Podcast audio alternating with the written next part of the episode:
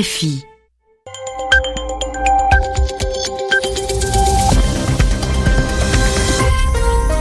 Bonsoir, vous écoutez RFI, il est 21h ici à Paris, 20h en temps universel. Clément Fraioli. Bienvenue dans ce journal en français facile, un journal présenté en compagnie de Sylvie Berruet. Bonsoir Sylvie. Bonsoir Clément, bonsoir à tous.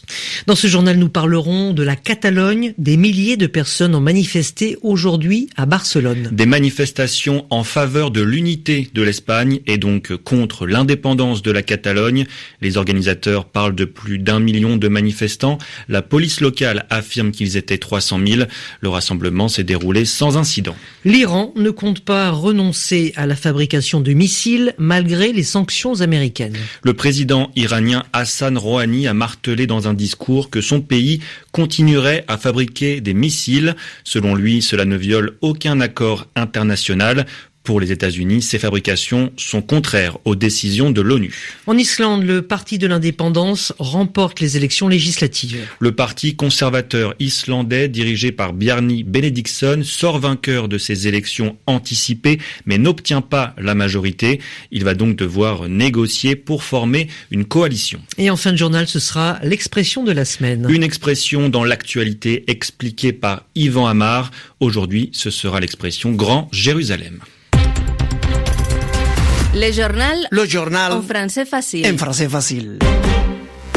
Après les manifestations de ceux favorables à l'indépendance de la Catalogne il y a deux jours, les opposants se sont rassemblés aujourd'hui dans les rues de Barcelone. Ils étaient plusieurs milliers à être venus exprimer leur attachement à l'unité de l'Espagne, deux jours après la déclaration d'indépendance votée par le Parlement catalan et la prise de contrôle de la Catalogne par le gouvernement espagnol. 300 000 selon la police catalane, plus d'un million d'après la préfecture et les organisateurs. Une chose est sûre, Laetitia Farine, cette mobilisation est un succès.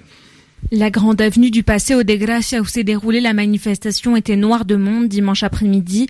Drapeaux catalans, espagnols et européens sur leurs pancartes, leurs t-shirts ou dans leurs mains. Les manifestants ont crié tout au long du rassemblement puis-je démonte démission ou encore puis-je démonte en prison? Sur les affiches, le slogan de la mobilisation Nous sommes tous la Catalogne pour la cohabitation, faisons preuve de bon sens. Le rassemblement s'est déroulé sans incident dans une ambiance pacifique sous haute sécurité. Les anti-indépendantistes étaient venus en famille ou entre amis des quatre coins de la Catalogne. Ils se sont rassemblés dans le cortège derrière les représentants des trois partis pour le maintien de la région au sein de l'Espagne, c'est-à-dire le Parti socialiste catalan, le Parti de centre-droit Ciudadanos et le Parti populaire, la formation de Mariano Rajoy. L'association Société civile catalane qui a convoqué la manifestation a pris la parole pour appeler les Catalans à se rendre massivement aux urnes le 21 décembre prochain lors des élections convoquées par Madrid. Le rassemblement s'est terminé avec l'hymne européen, l'hymne espagnol et le chant du drapeau, un ancien hymne catalan utilisé désormais par le mouvement pro-unité. Laetitia Farine, Barcelone RFI. François Compaoré, le frère de l'ancien président burkinabé Blaise Compaoré, a été arrêté ce matin à l'aéroport parisien de Roissy-Charles de Gaulle. Une arrestation dans le cadre de l'enquête sur l'assassinat en 1998 de Norbert Zongo, un journaliste critique du pouvoir et trois de ses compagnons. François Compaoré faisait l'objet d'un mandat d'arrêt international. Un juge doit maintenant décider si François Compaoré doit être remis en liberté ou gardé en détention. Le gouvernement somalien renvoie deux hauts gradés au lendemain du double attentat qui a frappé la capitale, Mogadiscio. Les chefs de la police et des renseignements ont été renvoyés aujourd'hui à l'issue d'un conseil des ministres. Hier, deux voitures ont explosé près d'un hôtel dans le nord de la ville. Des hommes armés sont ensuite entrés dans l'hôtel. Des affrontements avec les forces de l'ordre ont eu lieu. Le siège a pris fin dans la nuit. Trois terroristes ont été arrêtés. Le bilan de cette attaque est de 27 morts. Cet attentat revendiqué par les islamistes Shebab est le plus meurtrier à Mogadiscio depuis deux ans. L'Iran continuera à fabriquer des missiles, affirme le président Hassan Rouhani. Nous avons fabriqué, nous fabriquons et nous continuerons à fabriquer des missiles et cela ne viole aucun accord international, a martelé aujourd'hui le chef de l'État iranien dans un discours retransmis à la télévision publique. Pour les États-Unis, les tests de missiles iraniens sont contraires à une décision de l'ONU qui interdit à l'Iran de développer des missiles capables de transporter des armes nucléaires, les précisions de Siavosh Ghazi. Pour défendre notre nation, nous construirons toutes les armes dont nous aurons besoin, a déclaré le président Rouhani devant le Parlement. Il a ajouté que l'Iran allait poursuivre la fabrication des missiles balistiques car cela ne viole aucune règle internationale, y compris la résolution 2231 du Conseil de sécurité qui a entériné l'accord nucléaire de 2015 entre l'Iran et les grandes puissances. La résolution 2231 demande à l'Iran de ne mener aucune activité liée aux missiles balistiques conçus pour pouvoir emporter des armes nucléaires. L'Iran affirme qu'il ne cherche pas à fabriquer d'armes nucléaires. Le chef de l'AIOA, en visite à Téhéran, a de nouveau confirmé le respect de l'accord nucléaire par l'Iran. Cette déclaration du président iranien intervient alors que la Chambre des représentants américaine a adopté en première lecture un projet de loi visant à imposer des sanctions contre les entités du gouvernement iranien impliquées dans le développement du programme balistique du pays. La nouvelle déclaration du président iranien, alors que le président américain Donald Trump multiplie les déclarations contre l'Iran, ne fera qu'envenimer les relations entre les deux pays. En Islande, le parti de l'indépendance remporte les élections législatives, les élections législatives. Le parti conservateur, emmené par Barney Benedictson, sort vainqueur de ces élections anticipées les deuxièmes en moins d'un an. Affaibli par les affaires, le Premier ministre sortant obtient 16 sièges au Parlement sur 63. Ce n'est donc pas assez pour avoir la majorité. Le parti de l'indépendance devra négocier pour former un gouvernement en s'alliant avec d'autres partis. En attendant, les militants du Parti conservateur ont savouré leur victoire, Jérémy Richard.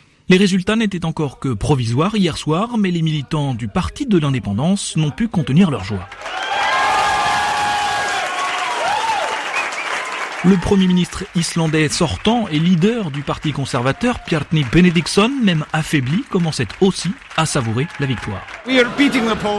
Nous faisons mentir les sondages. Il n'y a pas si longtemps, il prédisait que nous terminerions deuxième. Il disait qu'il y aurait un gouvernement de gauche et il n'en est rien. Donc je ne peux pas être plus heureux. Un succès qui s'est dessiné dans les derniers jours de campagne pour Magnus Sigurbjörnsson, un militant heureux. L'actuel Premier ministre a subi de nombreuses attaques pendant les élections, mais il s'en est très bien sorti et nous pouvons appeler cela une victoire plutôt défensive. Ce dimanche matin, les résultats officiels sont donc tombés. Les conservateurs remportent à nouveau les législatives en Islande, mais perdent 5 députés en l'espace d'un an. Einar Thorlasius, avocat, est ravi du résultat, mais espère maintenant un gouvernement durable. Cette élection n'était pas du tout nécessaire et il est hors de question de voter chaque année. J'espère donc que nous aurons un peu plus de stabilité politique désormais. Mais je suis plutôt pessimiste à ce sujet. Depuis dix ans, aucun gouvernement islandais n'est allé au terme du mandat de quatre années pour lesquelles il avait été élu.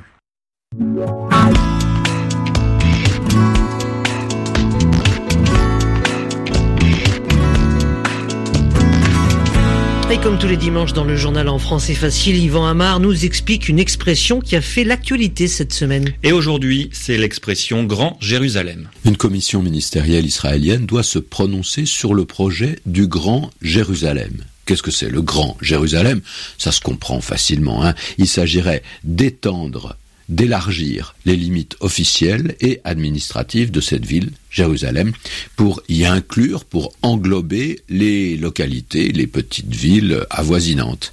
Et en fait, c'est une façon de coloniser des territoires adjacents à la ville, qui touchent à la ville, mais qui pour l'instant ne font pas partie de cette ville. Alors, la formule est facile à deviner, mais elle est calquée, elle ressemble à une autre. Le Grand Israël, comme on dit le Grand Jérusalem. Le Grand Israël, expression beaucoup plus ancienne, qui a un sens en géographie politique d'aujourd'hui, mais qui a un écho biblique. Parce que dans la Bible, on appelait Grand Israël la terre promise à Moïse. Et ses limites sont assez floues, mais le pays serait certainement beaucoup plus vaste, plus grand que l'État d'Israël actuel. Alors la formule a été reprise pour désigner un État israélien plus grand que celui qu'on connaît, en particulier qui pourrait englober les territoires palestiniens. Donc c'est une expression qui est utilisée par ceux qui souhaitent qu'Israël s'étende, mais aussi par ceux qui ont peur de cette extension, de cet agrandissement. Il faut dire que ce genre de phrase est à la mode. C'est une phrase qui a eu des petits. Hein. Par exemple, on parle du Grand Paris. Un projet tout à fait officiel, hein, créer une entité, c'est-à-dire une, ville avec une réalité administrative qui débordera largement les limites du Paris actuel. 30 arrondissements au lieu de 20. Et toute l'approche banlieue, la ceinture comme on dit, fera partie de Paris. Il est 22h10 à Paris, 2 heures de moins en temps universel. C'est la fin de ce journal en français facile. Merci de l'avoir suivi.